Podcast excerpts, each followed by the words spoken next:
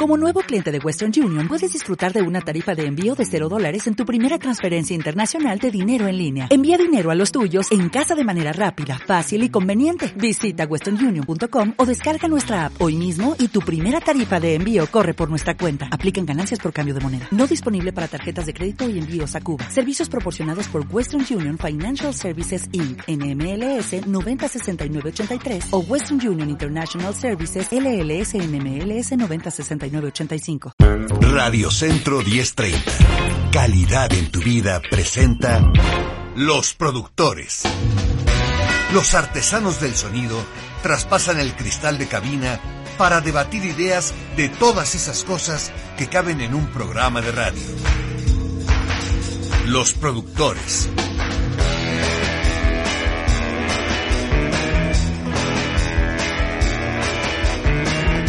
Qué gusto saludarle en este comienzo de actividades cuasi normales en la Ciudad de México y en otras partes del país. Probablemente también en algunas otras partes del mundo están regresando al tema de la actividad cuasi normal, como se lo digo, para quienes trabajamos en los medios de comunicación, a pesar de que no tuvimos programas los últimos días, sí hemos estado aquí pues trabajando y atendiendo las necesidades de la empresa, de las estaciones y del auditorio cuando es necesario. Qué gusto saludarle, estamos aquí en Los Productores, hoy es 6 de enero de 2020, eh, iniciamos una semana, eh, iniciamos una jornada que espero sea productiva, que sea atractiva y sobre todo estimulante para la reflexión. Em, hacía falta ya estar aquí en la cabina para platicar con usted, para acompañarle en su jornada, como tratamos de hacerlo todos los días a las 3 de la tarde, y espero que hoy usted también decida quedarse con nosotros para platicar un poco sobre el tema que traemos en esta ocasión.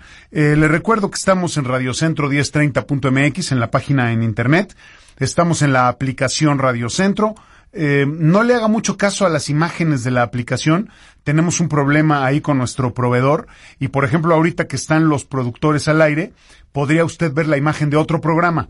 Eh, de pronto se desfasa y toda la semana pasada y antepasada estuvimos con esos problemas. Es una cuestión de actualización de la aplicación, no hace daño a la, al enlace. Finalmente, si usted sabe lo que quiere escuchar, pues nos busca a la hora que usted quiere el programa, su programa favorito, nos sintoniza y no hay ningún problema. Entonces, de pronto, si usted ve que las fotos no están ahí actualizadas, no se, no se desconcierte ni se asuste. Eh, tampoco es como para darle susto a nadie, ¿verdad? Susto dan las fotos, más bien, que aparecen ahí. Pero, pero bueno, eh, no pasa nada, no pasa nada. Se lo digo nada más para que sepa que estamos conscientes de eso, que lo sabemos, porque a veces parece que no le ponemos atención, pero le ponemos más atención de lo que se imagina. Además de la aplicación Radio Centro, estamos en facebook.com diagonal los productores Grupo Radio Centro. Gracias por escucharnos y vernos por ahí a través de facebook.com. Estamos en Facebook Live. Y también estamos en HD2 107.3. El HD2 es un esquema digital en el que usted tiene que localizar, tiene que comprar un radio que sea, que reciba la señal digital. No es un radio de alta definición, es un radio de recepción digital, HD digital, y que tenga ahí en los botones HD para que pueda usted sintonizar la estación en HD2.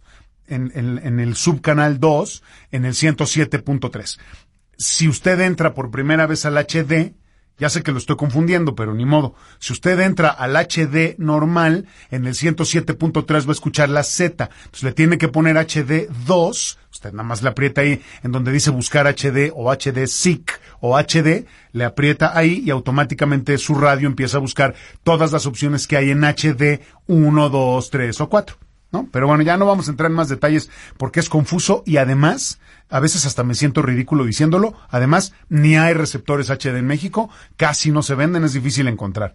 Eh, eh, pero bueno, si usted tiene la posibilidad de hacerlo, si tiene un automóvil que tenga receptor HD, que no necesariamente tiene que ser un automóvil de lujo, se lo digo porque la gente piensa luego, luego, ah, sí, pues hay que tener un carrote. No, no, no, no. Hay automóviles de gama media y gama baja incluso que tienen receptores HD. En los tianguis, en, en, los bazares, en las tiendas de autoestéreos, es más, en las tiendas donde venden refacciones para autos, ahí venden radios con receptores HD, eh, no, no, y cuestan como dos mil pesos. Eh, y ahí fluctúan dependiendo el tipo y las necesidades y las características de cada aparato, pero no tiene usted que preocuparse de nada. Y estamos también en el teléfono 52 59 23 29 y 52 59 12 66. Usted simplemente marca esos números, nos, nos hace favor de comunicarse con nosotros, aquí tomamos su llamada y leemos su mensaje al aire.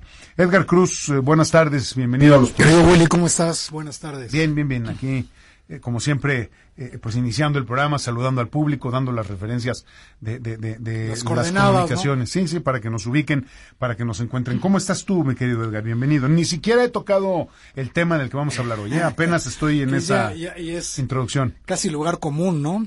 Qué manera de abrir el año. Eh, no sé qué decirte, la verdad no sé si estoy eh, realmente preocupado Ajá.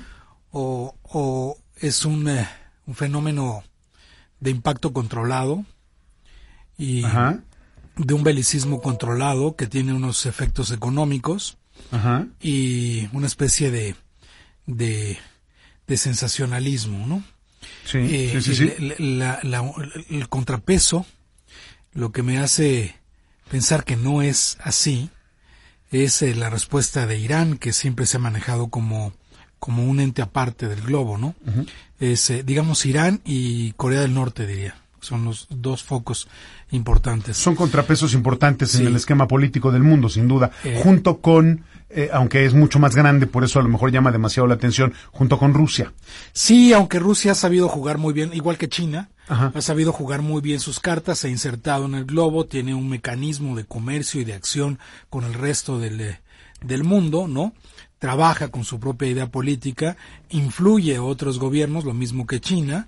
Eh, sin embargo, mm, Irán eh, son mucho más cerrados culturalmente, lo mismo que, que Corea del Norte.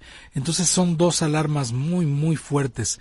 Y, y para, digamos, para, para empezar el año, eh, en las postrimerías de, del año eh, 20, Sí. eh, o en la segunda década, digamos, eh, mm, es alarmante porque, porque Latinoamérica también está viviendo una especie de revoluciones sociales eh, y otra vez el foco prendido en el Medio Oriente a gran escala, ¿no? Y no solo ahora, por un tema moderno, no solo en Medio Oriente, sino ahora en América del Norte o en América, vamos a decir, porque las amenazas de Irán pueden ser hoy muy, muy letales, ¿no? Eh, Irán tiene, tiene un, un poderío militar importantísimo, importantísimo. Y la amenaza de Irán es eh, eh, atacar en el territorio americano. Sí. Entonces eso complica muchísimo el globo. Por un lado, y por otro lado, pues Trump y los americanos parece que están jugando su propia estrategia, ¿no? Hasta parece que hasta los veo divertidos, Sí. ¿no? Sí, Lo cual sí. me parece muy perverso. Eh, he leído algunos análisis que van en todo sentido, inclusive, que tiene que ver con asuntos empresariales y con intereses judíos. Eh, eh, en fin, tiene todas las lecturas posibles, ¿no? Sí. sí me preocupa, la verdad me preocupa, no nunca nunca puedes dejar de lado algo donde están las vidas humanas o las vidas, ¿no? Eh, porque algo se va a perder. Sí, Definitivamente algo se va a perder. Tristemente. Y yo espero que no sea como se alarman las redes sociales, que, que hablan de una tercera guerra mundial. Eso es mucho decir. Y yo espero, sinceramente, que sea mucho más un impacto bélico controlado. Sí, sí, sin duda. Déjame empezar por el final de lo que Sí. acabas de decir.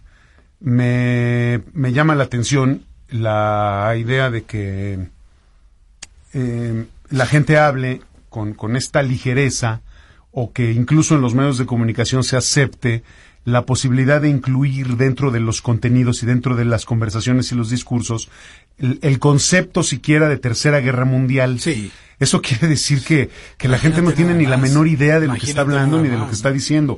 O sea, una conflagración mundial, una tercera guerra mundial, para empezar, no existen las condiciones para una tercera guerra mundial, a menos de que no nos estemos enterando de nada y que en el mundo se estén cocinando las cosas de tal manera que hay un conflicto internacional, no nada más entre dos países, porque si te fijas, los aliados ni siquiera se han manifestado. Así es. Porque los posibles aliados, en este caso de Estados Unidos, que son los que yo conozco más, porque del lado de Irán no, y los aliados de Estados Unidos son los países de la Unión Europea, empezando por sus líderes, todo lo contrario de lo que uno podría esperar a propósito de los ataques de los Estados Unidos a Irán, están muy molestos porque ni siquiera les avisaron. Así es. Es decir, aquí hay un tema de unilateralismo por parte del, del totalitarista Trump, porque quiero verlo así, eh, eh, que lo único que, que, que, que me, ¿cómo decirlo? Lo único que me despierta inquietud es que inmediatamente para hablar de lo que podemos tocar aquí, de lo que vivimos aquí en México, porque Irán está muy lejos de nosotros, ¿no? Irán sí nos pega por las cuestiones del petróleo y lo económico que ahorita vamos a hablar,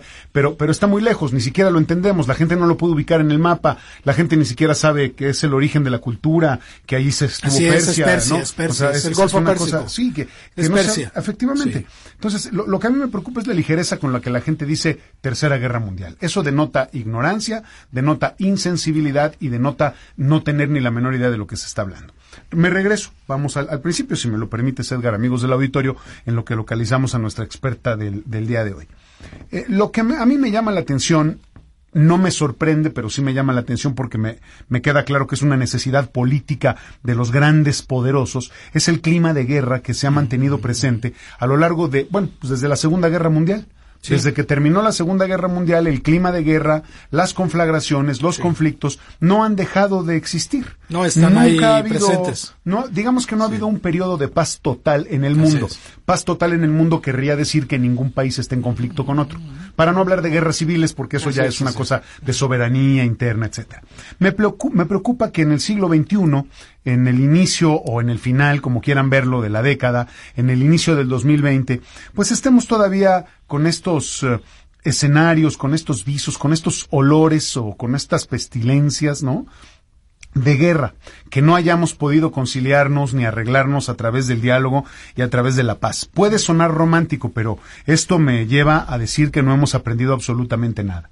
Que quiere decir que los poderosos no, a los poderosos no les importa poner en riesgo la vida de los ciudadanos. Sí, de, de los seres humanos. Eso, general, lo que ¿no? tú dijiste hace un momento, Sí. yo lo suscribo completamente. Sí. Que haya poblaciones enteras, que sus vidas estén en riesgo por el capricho de grupos en el poder que lo que quieren Sí. es controlar. Tú, di, tú nómbralo, los recursos petroleros, el, El gas, territorio, el agua, el gas, el mar, la entrada y la salida al mar, eh, geopo- geopolíticamente hablando, la estrategia va por ahí, ¿no? Otra cosa que me llama la atención, que creo que también habría que tocarle por ahí el análisis, es el- el- la capacidad que tiene Trump para distraer a todo el mundo y ahora que está a punto de enfrentar un juicio impeachment, ¿no? por, por el impeachment este famoso, que es un juicio en donde se buscará probablemente destituirlo o que ya cuando menos no pueda reelegirse por esta idea de haber obstruido a la justicia y de haber mentido, etcétera. Cosas que ya hemos visto evidentemente otro, entonces ahí cuidado, ¿no? Porque eh, algo que se hace gigante o que parece que es muy grande y muy peligroso, probablemente no lo sea. Porque fíjate qué curioso, Irán dice, ok, tú me atacas, matas a una de mis figuras importantes poderosas, Sí. eh, y yo lo que hago es que me zafo del acuerdo nuclear. Así ¿no? es. O sea, el acuerdo nuclear, para mí, para mí, es una cuestión retórica muy importante, en donde estar en el acuerdo quiere decir que no enriqueces uranio para no fabricar bombas nucleares o, o atómicas o lo que quieras para no entrar en el tema de la destrucción. Estar adentro es eso, y estar afuera es decir, no me importa lo que diga la comunidad internacional. Yo lo voy a hacer. Voy a enriquecer uranio y voy a seguir haciendo mis investigaciones. Como si no se hiciera en otras partes del mundo. O como si dejaran de hacerlo, O como ¿no? si dejaran de hacerlo, pero no nada más Tienen sus sino- propias armas secretas y Claro, las siguen trabajando. Por supuesto, ¿no? Por, Sí, por sí. supuesto. Yo te digo que sí, que ya me puse a dieta, pero ahorita que llegue a mi oficina, pues la cierro con llave y ahí tengo mi torta, ¿no? Y, me como Sí, las tortillas de harina, ¿no? O sea, esas cosas. Y perdón por el ejemplo tan burdo. Y la otra, mi querido Edgar, amigos del auditorio, no debemos olvidar, no debemos olvidar la hoja, la- el capítulo de la historia que se escribió con Irak. Así Fue es. exactamente Igual. lo mismo, exactamente lo mismo. Y mira lo que pasó. Bajo un pretexto de, de, de- de tenía a- armas eh, biológicas. que ¿no? cosa que, Que nunca, se comprobó, nunca. nunca. se comprobó, nunca se demostró. eh, eh, eh, y, y Y se luego el pretexto fue Obama Bin Laden para, para atacar. Efectivamente, otros puntos, sí. efectivamente. Eh, eh, y además Estados Unidos, y perdón que lo diga de esta manera, pero Estados Unidos a partir del 11 de septiembre, de los atentados, el famoso este 11 de septiembre de 2001, si mal no recuerdo, Mm, eh, pues tienen, ese es el gran pretexto para hacer lo que quieran, ¿no? Para ir hacia adelante con este discurso bélico o con este discurso provocador que lo que, que lo que busca es precisamente eso, desestabilizar, ¿no? y distraer. Bueno, es nuestro punto de vista, lo que estamos planteando Así ahora. Lo vemos, sí. Pero ya coincidimos. tenemos sí, sí, sí, coincidimos totalmente y sin ponernos de acuerdo, ¿eh? No, no, no, porque no, ni siquiera nos habíamos visto. Y es, nuestro análisis en lo, en lo individual, digamos, en lo particular de cada uno de nosotros. Pero para platicar un poco más, para tener una visión mucho más enriquecida, eh, con mayor conocimiento, está con nosotros Raquel Saed. Raquel Saed es analista internacional y es especialista precisamente en Estados Unidos. Raquel, gracias por tomar la llamada. Buenas tardes, bienvenida a los productores. Hola, ¿qué tal? Bueno, muchas gracias por invitarme y feliz año, Edgar y William. Este, como siempre, mis mejores deseos. Gracias, igualmente Raquel. Pues a ver, una, una, lectura inicial, por favor, una, una entrada para, para entender desde otra perspectiva. No sé si pudiste escuchar lo que dijimos nosotros ahora, nuestros puntos de vista, nuestra percepción eh, eh, desde, lo, desde la comunicación, desde lo mediático, desde nuestro conocimiento. Pero tú como experta, como analista internacional, ¿cómo podríamos centrarle a este tema y qué lectura podemos hacer desde tus ojos? Bueno, eh, primero tenemos que, salir de salir diciendo que se trata de una contradicción de Trump, porque él, a pesar de, todo lo que hemos dicho de él y, lo que no nos gusta de él, sí es una persona que había dicho que no necesitaba ver tantas tropas en Medio Oriente, que de hecho él iba a hacer algo que Obama no logró hacer, que sacar a todas las tropas de, ahí, especialmente de Afganistán y de Irak. Pero bueno, eh, tenemos que poner en contexto algo muy particular y es la relación que tienen los países árabes, árabes entre ellos. Y tenemos una situación donde Arabia Saudita tiene como enemigo principal a Irán, porque son de diferentes eh, denominaciones del Islam, los chiitas y los sunitas, y Arabia Saudita, que sí es el amigo de Estados Unidos, está está requiriendo de ese, de ese apoyo, ¿no? Lo mismo que todos los países que tengan esta, esta tendencia, ¿no? Y tenemos a Irán, por el otro lado, un país chiita, eh, mucho más establecido, mucho más eh, europizado en algunas cosas, también con una con una fuerte eh, una fuerte gobierno de los ayatolas, todo esto que, sabemos y que además este está apoyando a ciertos eh, grupos, como por ejemplo en Siria, o sea, todo, todo es una mezcla, ¿no? En Siria para sostener al régimen de... De, de Bashar al-Assad, sí. Ah, exactamente. Entonces, bueno, todo esto sucede al mismo tiempo y aunque Trump había dicho lo que había dicho, aparentemente debe haber una, habido una presión por parte de Arabia Saudita, tal vez está haciendo el, el trabajo sucio, no lo sabemos, o tal vez haya, haya habido algún, alguna un llamado del propio Israel, que ahora están en, elecciones y que eh, esto beneficiaría muchísimo al propio Netanyahu, no lo sabemos, ¿no? Como todo estamos en especulación y acaba de suceder y viene en una forma de, una eh, contradicción contra lo que había con lo que había dicho Trump, pues nos parece que todavía no tenemos todo el análisis completo. Pero en medio de todo eso está Irak. Y en Irak hay formado, hay crecido, eh, construido eh, toda una estructura de, de apoyo militar y, de otro tipo para, para que, por un lado, Estados Unidos tiene una presencia muy clara en la zona y por el otro lado evitar que Irak se vea contaminado por los chiitas, ¿no? Eh, sin embargo, Irán siempre se ha querido meter a Irak. Desde la guerra aquella que tuvieron, eh, de la guerra Irán-Irak, en los años, a principios de los 80, fines de los 70, y desde entonces este, pues se han tratado de meter. Entonces, esto puede haber sido un pretexto, pero nada más hay que ver la retórica que maneja Trump al decir, eh, nosotros eh, estaríamos dispuestos a atacar a Irak si Irak decide corrernos de, la, de su país, porque para que Estados Unidos esté presente ahí, tuvo que estar presente por invitación de Irak. En las noticias de hoy y de ayer salió que Irak está dispuesto a decir a Estados Unidos que se vaya. Y la retórica de, de, Trump fue, ah, pues que nos paguen la estructura de seguridad que construimos ahí, ¿no? Así de así de, de burdo y de ridículo es el asunto, ¿no? No, no hay una, un asunto de geopolítica ni nada. Ahora, eh, leyendo muchos de los análisis que se están haciendo, algunos analistas dicen que pueden ser dos cosas. Por un lado, el, eh, una cortina de humo para tapar todo el, problema que tienen en casa, que es el problema del impeachment, o sea, de la destitución, que ahora ya está lista para pasar al Senado, donde ya se está se va a discutir y donde muy probablemente sí llamen a comparecer a John Bolton, que es un testigo invaluable para los demócratas, y que además es un, es un, es un, él sí es un halcón, o sea, él sí hubiera apoyado este, este movimiento. Sin embargo, él se peleó con Trump. Entonces, él está dispuesto ya a, a comparecer. Entonces, bueno, esta es una de las cosas. La otra también es tratar de quitarles la visibilidad a los demócratas por todo su, todo su, eh, este asunto de las primarias que van teniendo ahorita y que, bueno, le quitan mucho aire mediático a Trump, que a él le encanta tener el aire mediático, ¿no? Ya sea para cosas buenas, para cosas malas, más bien para cosas malas. sobre todo.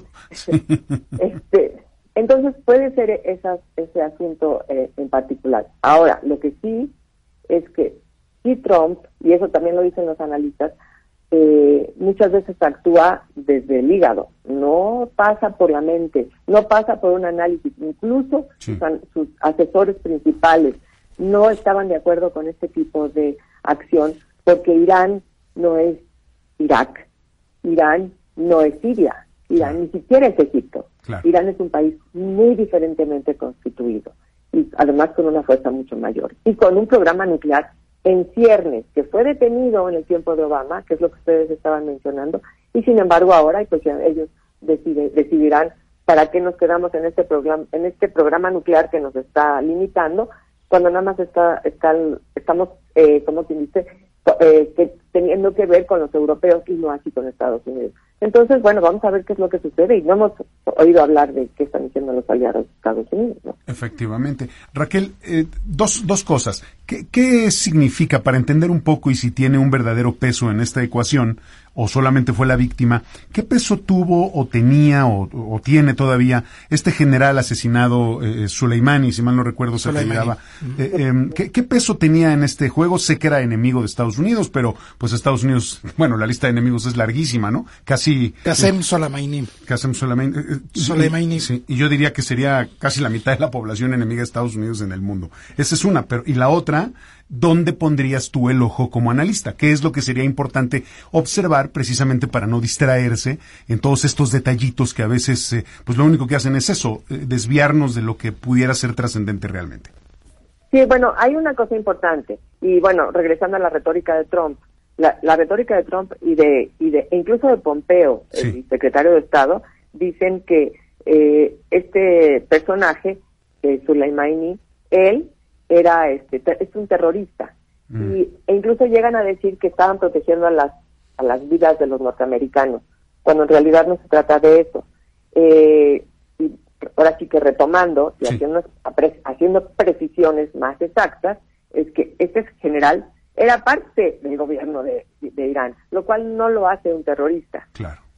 Tal vez si él moviera grupos terroristas, como sí se da en el, en el... Sabemos que el gobierno de Irán sí mueve a ciertos grupos terroristas, pero no se trataba en particular de él como un terrorista. Bueno, pues entonces tendríamos que decirlo. Eh, si Irán se ha intervenido, por ejemplo, en, en, eh, en el yihad islámico, ¿no? Eh, sin embargo, él no era eso. Eh, una de las cosas más importantes de como consecuencia de este ataque es que unificó al, al pueblo iraní, porque los iraníes no están unificados en cuanto a su gobierno, ni en cuanto a su religión, ni en cuanto a la opresión que se da en su país. Y sin embargo, este acto sí los unificó. Y eso es donde pierdes, ¿no? Porque una de las premisas que daban, daba un presidente, no recuerdo si era Teddy Roosevelt o, Wilson, decía, este, divide y vencerás, ¿no? Y en, en este caso, no, en este caso, este acto en particular los unificó para estar este, en contra de Estados Unidos. Em, otra de las cosas más importantes, yo creo que eh, la retórica de Trump va un poco más allá, no solamente con el hecho del ataque, sino con lo que está diciendo que él está dispuesto a atacar a 52 enclaves culturales de Irán, de Irán sí, lo cual significa meterse contra la propia cultura. Cuando el propio Estados Unidos está de acuerdo en que, el, por ejemplo, el ISIS el Estado Islámico, había destruido eh, enclaves culturales en Siria y los condenó por ello. Ahora, un país como Estados Unidos va a atacar enclaves culturales, o no sé cómo se dice, sino sitios culturales muy particulares, y eso es lo que los está enojando más. La retórica eh, tan bélica, que además iba con él, ¿no? Porque no sabe nada de, del ejército. No sabe, ni siquiera está tomando en cuenta lo que le están diciendo los asesores militares. Entonces, pues yo, yo creo que este es uno de los temas más importantes. Eh, este señor que ahora ya más conocemos de él, pues viene a ser un unificador cuando en realidad había sido un divisor. Sí, qué curioso porque efectivamente Irán es de las culturas más fuertes, eh, digamos más herméticas y que, aprecia su cultura profundamente y exactamente les está dando en el corazón y eso generó también amenazas por parte de Irán de atacar en propio territorio estadounidense. Inclusive dijeron, pero lo vamos a hacer con calma. Es decir, bajarle, bajarle la, la, la, la temporalidad o, o, dejarlo muy abierto para mantenerlos en un nivel eh, de cierto nerviosismo, porque Irán tiene la potencia para hacerlo. Y Estados Unidos, pues está, en realidad es un panal de abejas, está penetrado por todos lados y lo saben perfectamente bien. Pero, de ahí, de ahí que, que esas declaraciones parecen más bien una provocación a la sensación emocional del mundo. Y el Senado de Estados Unidos también juega en esto. Claro, el Senado, el Senado de Estados Unidos tuvo que haber sido eh, avisado de que esto iba a suceder. Sí. Y aparentemente, de acuerdo a lo que dicen los, yo sigo a algunos de los de los eh, senadores de Estados Unidos, algunos de ellos dicen a nosotros no nos dijeron nada. Entonces, hay uno que otro que dice, obviamente los republicanos que dicen, sí, pero además estábamos en todo nuestro derecho de proteger a las vidas norteamericanas. Eh, aparentemente no fueron notificados del, del asunto. Que, lo, es otro de los temas. Que lo vuelve muy grave porque de no ser avisados si el Senado de alguna manera no darse por enterado y autorizar, eh, eh, hablaría de un gobierno totalitario, absolutista, que es precisamente lo que critica Estados Unidos en otras, eh, en otras latitudes, nada menos en Latinoamérica. Entonces, eh, eh, quedaría roto su discurso político. No, y está en contra de su propia constitución. Sí. La razón de por qué existe la división de poderes que todos le hemos copiado es precisamente para evitar las monarquías o los, o los regímenes totalitarios. Y por eso, por eso estuvo la Guerra Fría, porque estaban estaban eh, pues en esta guerra en contra del totalitarismo que tenían la Unión Soviética en su tiempo y el régimen abierto y democrático que ellos abanderaban eh, desde el capitalismo eh, este, en, Estados Unidos. Entonces, bueno, pues sí, pero lanzarse así, pues sí es lanzarse como, como, pues como lo haría, no sé, tal vez algún régimen no totalitario. No quiero ponerle nombres a nadie, pero eso es lo, grave del asunto, sí, efectivamente. No solamente está en lo que ellos abanderan, sino en su propia constitución. Ahora, en este juego de, de billar, en esta tripolaridad, eh, digamos, donde China es un, eh, mm. un factor, Rusia el otro, y Estados Unidos el otro, digamos, hacia, más hacia Occidente, eh, porque Europa no está jugando, literalmente, y, y Medio Oriente como un, ¿cómo diríamos? Como un catalizador muy, muy importante que inclusive puede dividir más a Rusia y Estados Unidos. Irán tiene esa posibilidad. Sí, eh, pero recordemos algo importante, que Medio Oriente en diferentes momentos de, la historia ha sido el ombligo del mundo, porque se junta, primero que nada se juntan tres continentes ahí, ¿no? eh, básicamente en Turquía, pero toda la zona está influida por los tres continentes por un lado. Por el otro lado, la cantidad de diferentes religiones muy establecidas, muy, muy, muy viejas, que han tenido eh, divisiones dentro de ellas mismas y que además siempre han estado, este, en, siempre se han pelado de manera, de manera bélica, ¿no? No ha sido nada más así de, de retórica o de, o, o, de, de, plática, ¿no? No, ha sido efectiva. Ha sido de matarse entre ellos. Sí. Perdón, no escuché la... Sí, sí, decía que, que, han peleado de manera efectiva, tangible, pues, ¿no? físicamente. Sí, Así es. Y, y esa, es, esa es la razón por la que es Medio Oriente. Yo siempre he considerado que el Medio Oriente, especialmente esa, esa parte de al final del, del mar Mediterráneo, pues ha sido la cuna de muchas de las culturas, ¿no? Que están repartidas por todo el mundo. Sí. Y, y ahí es donde se están dando otra vez estas cosas. Pero una cosa, retomando Estados Unidos, porque Estados Unidos sí es la potencia militar principal que hay en el mundo, aparte de ser potencia económica. ¿Qué hace ahí, no? Si está ahí para defender y para estabilizar, ¿cómo es que ataca? Porque va a desestabilizar más algo que de por sí, por naturaleza, está inestable. Eso es el problema. Sí, ahora en, el, en el análisis siempre nos lleva a la teoría del escenario y claro que nosotros quisiéramos escuchar que no habrá guerra, que no, que no va a pasar realmente nada tan profundo, ¿no? Hablando de, asuntos bélicos, mm, pero eh, eh, digamos que si Trump lo hizo por estrategia junto con el, grupo político en Estados Unidos eh, y genera esta reacción de Irán, Irán va a tener que cumplir la amenaza o pierde toda credibilidad, perdería perdería toda la fuerza. Y ese es, digamos, el, le decía Willy al, inicio del programa, ese es lo único que me hace separarme de la idea de solo es una bravuconada. Eh, parece bravuconada, eso es lo que parece, no lo sabemos. Yo no creo que él tiene una estrategia para eh, a seguir después de esto que pasó. Yo, yo no lo creo que haya sido así. Eh, y además hay otra cosa más importante, por la, la razón por la que pienso que no, tiene una estrategia. Recordemos en los tiempos de Bush, ¿qué pasaba en los tiempos de Bush con esta zona de Irak? Tenía a los halcones que rodeaban a, Bush desde, desde Bill Crystal y eh, no recuerdo bien los nombres, pero era todos unos estrategas, tecnócratas militares que estaban a favor de tener a Estados Unidos como el, poder militar más importante del mundo y tener presencia en todos lados geopolíticamente. Em, cuando entró Obama, él lo que quiso fue salirse, sin quitar la visión de potencia. Ahora, con, Trump, él dijo, no, yo me voy. Y en lugar de irse, va y ataca, pero ataca desordenadamente. Mm. Porque, bueno, si vas a atacar, hazlo desde donde estás. No, no, no sé. O sea, no me parece que tiene la estrategia correcta y sus asesores ni siquiera son halcones, sus asesores son de otro tipo. Son asesores que lo que quieren, de lo que se trata es tener al Partido Republicano en el poder en Estados Unidos, nada más. No, no se ha enfocado en nada militar. De hecho, observemos, a los cinco militares que tuvo cuando él tomó posesión en el gobierno de Estados Unidos, a los cinco los corrió. De una o de otra manera ya no están en su gobierno. Y los militares que están ahí son de muy bajo nivel no es no están al nivel de estos generales y nada más está apoyado por esta gente que son muchos de ellos senadores y, representantes que su estrategia es básicamente tener a la en la Casa Blanca a los republicanos. Eso es todo.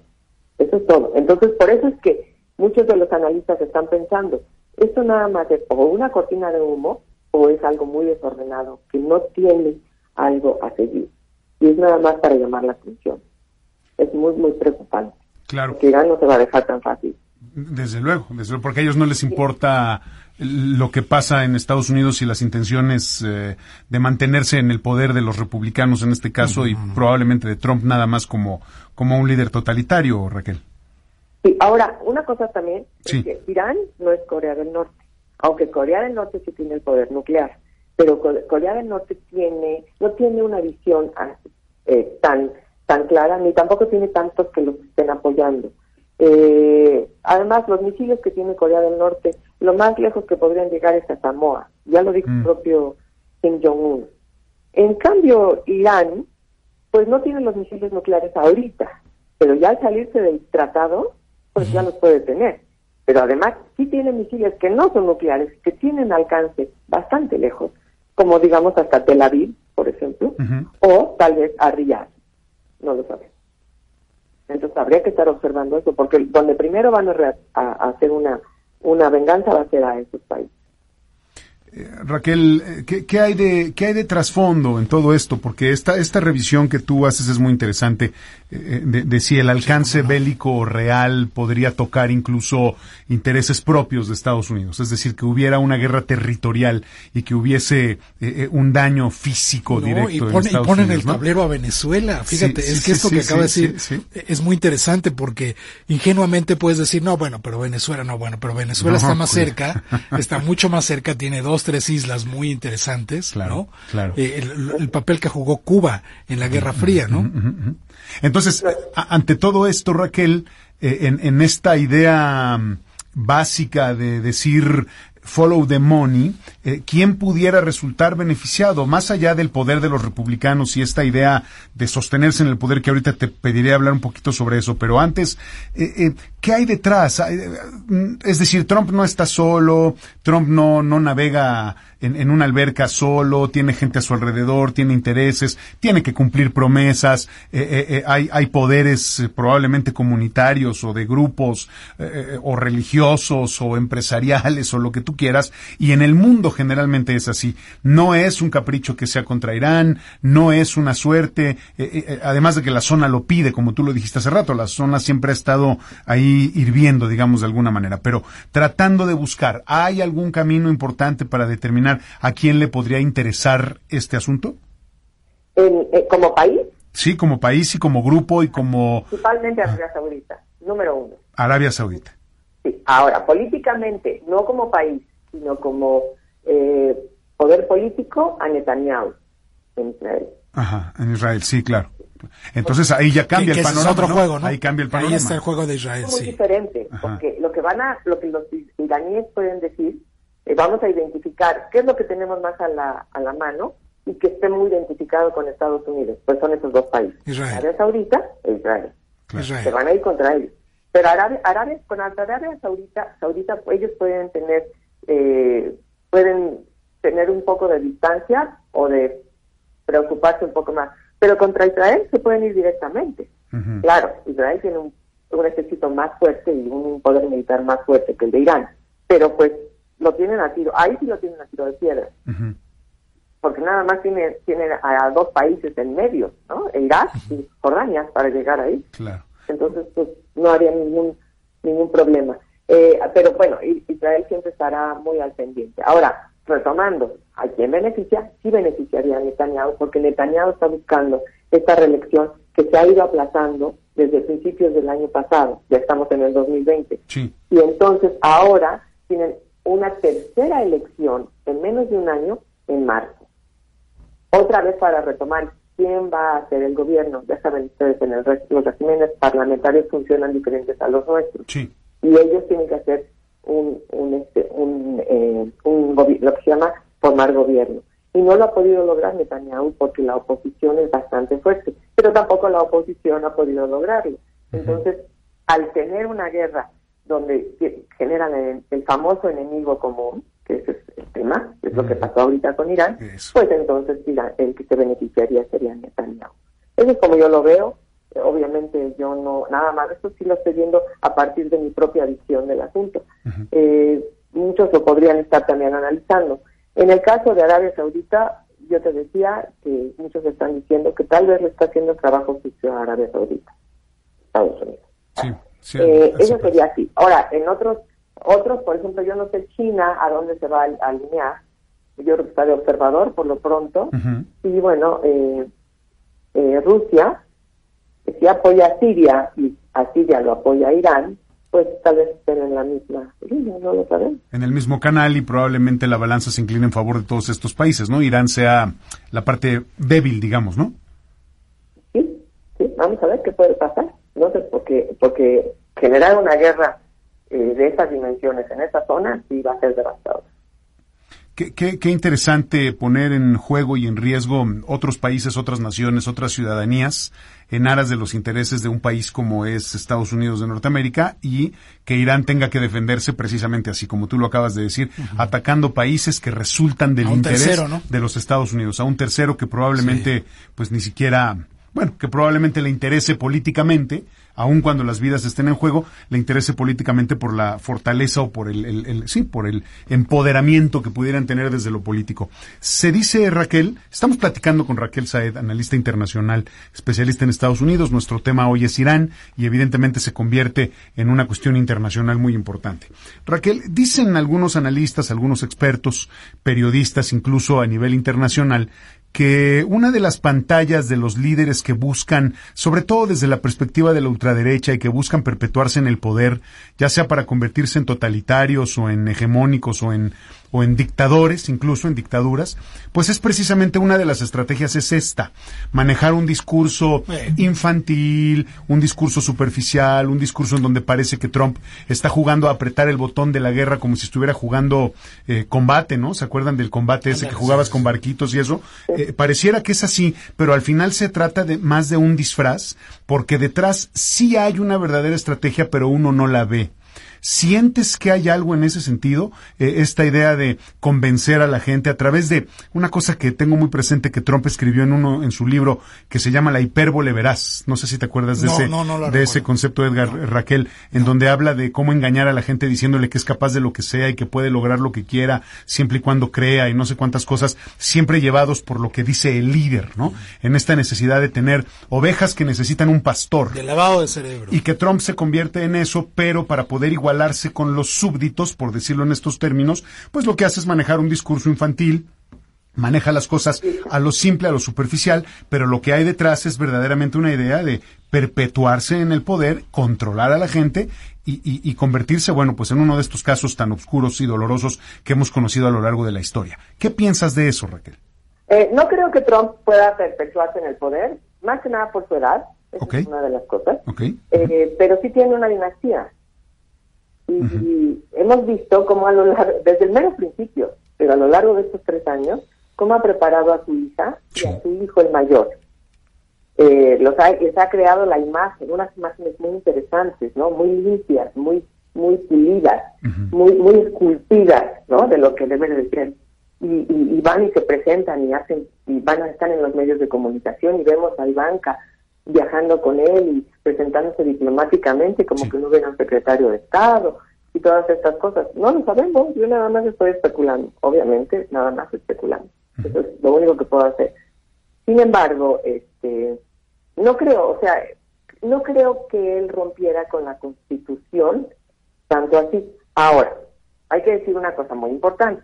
La Constitución está formada por siete artículos originales y están las primeras diez enmiendas.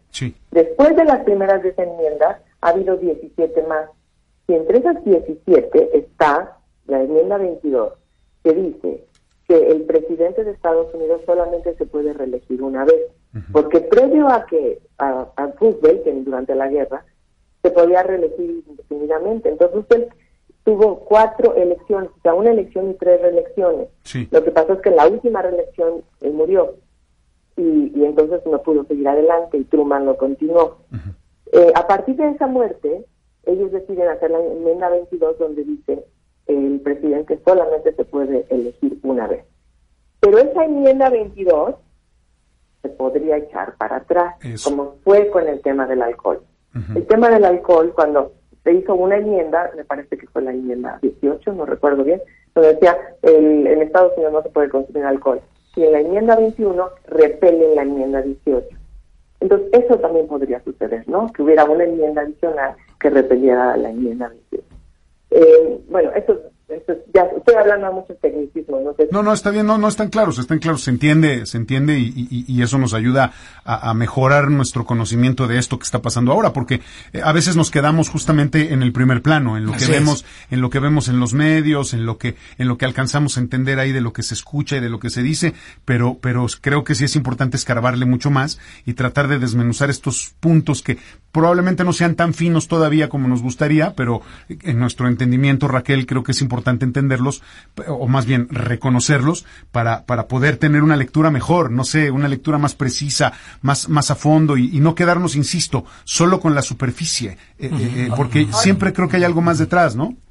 Claro, pero retomando la idea que tú me estás preguntando, si él se quiere perpetuar en el poder, y yo te hablaba de la dinastía, eso es lo que nos da miedo como observadores.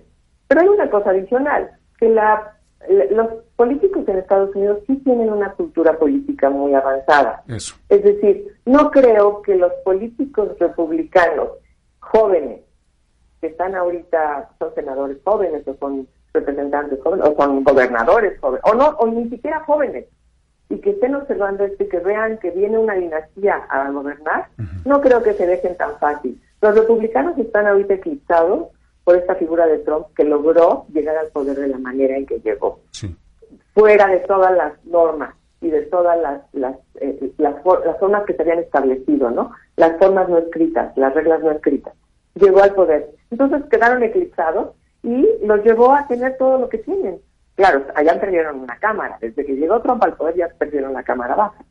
Sin embargo, este, no creo que ese eclipse les vaya a durar hasta el 2024.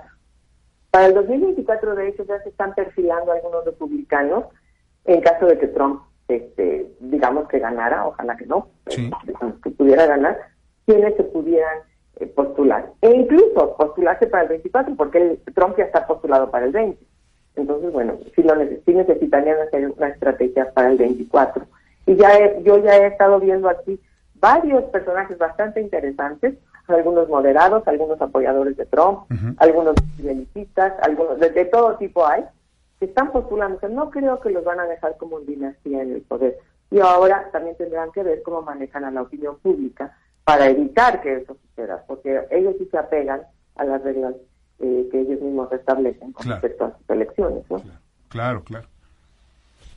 Em, te, insisto un poco en esto, Raquel, porque recientemente, bueno, acabo de terminar un libro que se presentó hace poquito que escribió S. Temelkuran, esta periodista turca que vivió pues todos los acontecimientos, esta escritora, columnista turca que trabaja para The Guardian, para The New York Times y que pues ha vivido toda la experiencia y ha vivido la Turquía de Erdogan y, y en algunos eh, capítulos, en algunos eh, espacios en, el libro, habla precisamente de esto que nosotros estamos hablando, de cómo eh, los líderes o los totalitarismos buscan a través de pues unas estrategias, se llaman, pone aquí siete pasos, digamos, para perder un país, así dice, los siete pasos de la democracia a la dictadura, y entre ellos habla de cómo el ambiente en países como Turquía o países como Egipto o, o, otros países así en donde ha habido, eh, digamos, agitaciones políticas importantes y cambios de gobierno que de pronto resultan amenazantes para la población, la gente decía,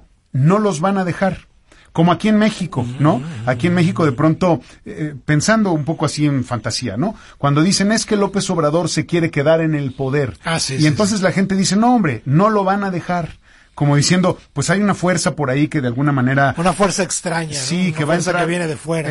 o, aquí mismo, ¿no? Que va a entrar en acción. Siempre hay alguien que espera una mano buena que caiga encima y que diga, a ver, ya, y que calme las cosas.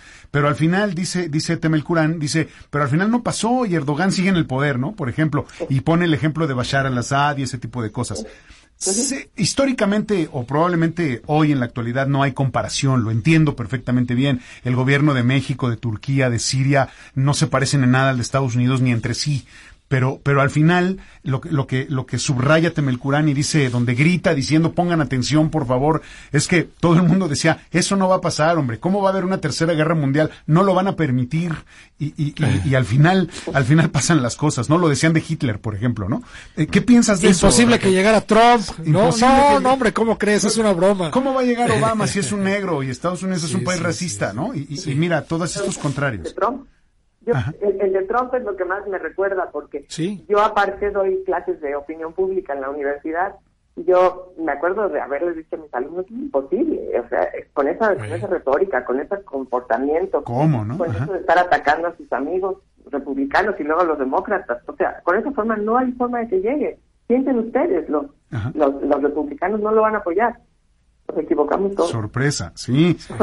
ajá, ajá nos equivocamos todos. Todos nos equivocamos, sí, sí, nadie decía, lo toma, no nadie lo está tomando en serio. Pero Florida, el distrito de Florida fue el que marcó. No, en este caso no, el de Florida fue en el 2000. en este caso en particular fue, eh, fueron tres estados en particular, o cuatro si quieres, podemos poner como cuatro. El estado de Wisconsin, el estado de Michigan, el estado de Pensilvania y el de Ohio. Y estos cuatro estados eran unos estados muy importantes que eh, Wisconsin nunca ah, tenía muchas veces que no había votado por republicanos, lo mismo que Michigan, bueno, ni hablar. Y Pensilvania sí era un, lo que le llaman el swing state, lo mismo que Ohio, y los necesitaban los demócratas para poder ganar. Y bueno, ahí hubo un error de estrategia de parte de Hillary Clinton que no se presentó durante la campaña a pues hacer campaña como que los tomó como por un hecho, como que ya estaban dados y pues eso los perdieron. Eh, no sé, yo creo que hoy en día, tanto Michigan como Wisconsin sí lo recuperarían los demócratas, pero mejor ni digo porque me puedo igual equivocar. Así que, este, porque pues todo puede suceder y con la opinión pública son las olas, son las oleadas. Y todos estos eh, eventos que suceden, por ejemplo, esto que pasa ahorita, es también una estrategia de Trump de ganar más gente a su favor y que con lo que está diciendo esto de las giras norteamericanas es que la gente diga sí no podemos no podemos no estar de acuerdo con este presidente que nos está salvando la vida ese es más o menos la el simplismo de lo que tú estabas hablando. Eso, es un discurso simplista que convence. Y por eso él es el maestro también de las teorías de conspiración ¿eh? porque las teorías de conspiración manejan simplismo. Y esa es una de formas de hacer Sí, sí, sí, de acuerdo. De acuerdo, de acuerdo. Pues Raquel, vamos a estar muy atentos a los acontecimientos, a todo lo que vaya sucediendo y si estás por ahí disponible nos va a dar mucho gusto volver a platicar contigo en función de cómo vaya escribiéndose la historia. ¿Te parece bien? Sí, sí, yo creo que la semana que entra van a estar ya en los periódicos, bueno, en los medios, ya no son periódicos nada más, en los medios, todo el tema del impeachment en el Senado. Vamos a ver si, si Bolton finalmente va y se presenta. Eso, claro, claro, claro, cierto, es muy importante. Muy bien. Raquel, muchas gracias. que tengas muy buena tarde y muy buen año. Muchas gracias. ¿eh? Gracias. y, saludos a todos. Gracias, Raquel. Raquel Saed, analista internacional, especialista en Estados Unidos. Pues ahí tiene usted una lectura y pues aquí en México también para que vaya usted entendiendo, ¿no? Lo que pasa con los discursos, con los choques entre poderes políticos, entre grupos y que no se deje llevar tanto por lo que lee, escucha y ve, porque sí hay muchos engaños, ¿no? Sí, tiene muchos ángulos, tiene muchos ángulos y lo que hemos dicho los eh, eh, las columnas periodísticas tienen sus propios intereses y los medios tienen sus propios intereses. Seguro. Nada menos estaba viendo la RT de Rusia, eh, eh, que me gusta, en general me gusta, tiene una opinión objetiva y a veces la otra opinión, ¿no? Y respecto a este conflicto, no, bueno, ya están con los tambores de guerra, ya tienen cortinillas musicalizadas, ¿no? Que prácticamente la guerra que sigue, ¿no? Estados Unidos, Irán, Estados Unidos, Irán, ¿no?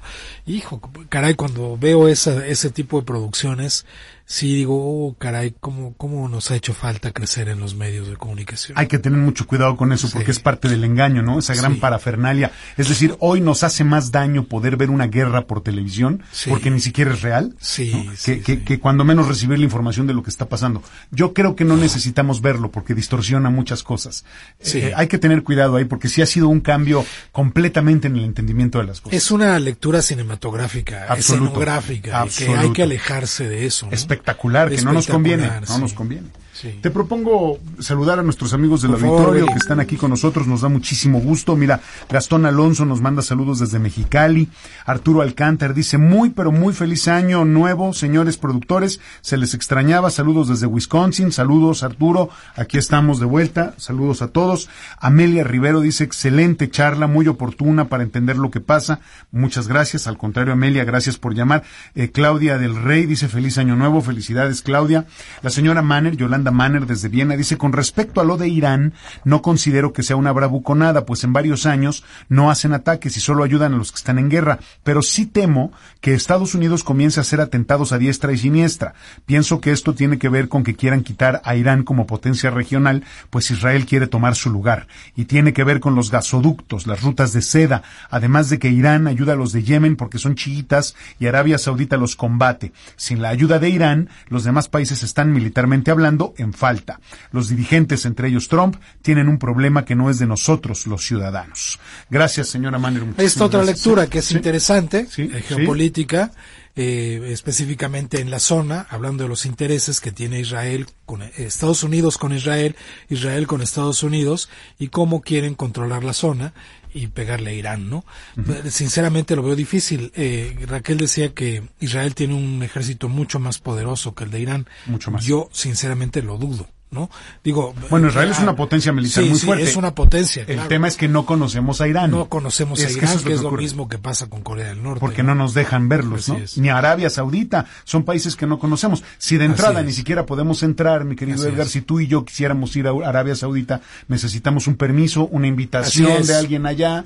Es decir, no es que mañana nos organicemos. Lo mismo que entrar a Irán es peligrosísimo ser turista. En lo mismo, lo mismo. es muy probable que te quedes encarcelado por cualquier motivo. Parece mentira, pero es este, así. eso es realmente lo que decía que, que al inicio, que me deja pensando cuál va a ser la acción de Irán, porque si no cumple sus amenazas, va a quedar eh, eh, muy débil, muy, muy débil. Y si las cumple, puede desatar un conflicto bélico bastante, bastante rudo dependerá de lo que haga Estados Unidos con sus reacciones, ¿no? Con las reacciones de Irán.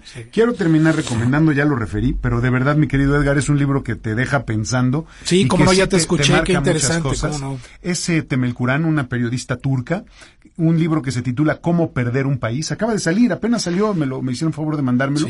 Los siete pasos de la democracia a la dictadura. Está publicado por Anagrama es muy interesante porque habla, voltea a ver a México.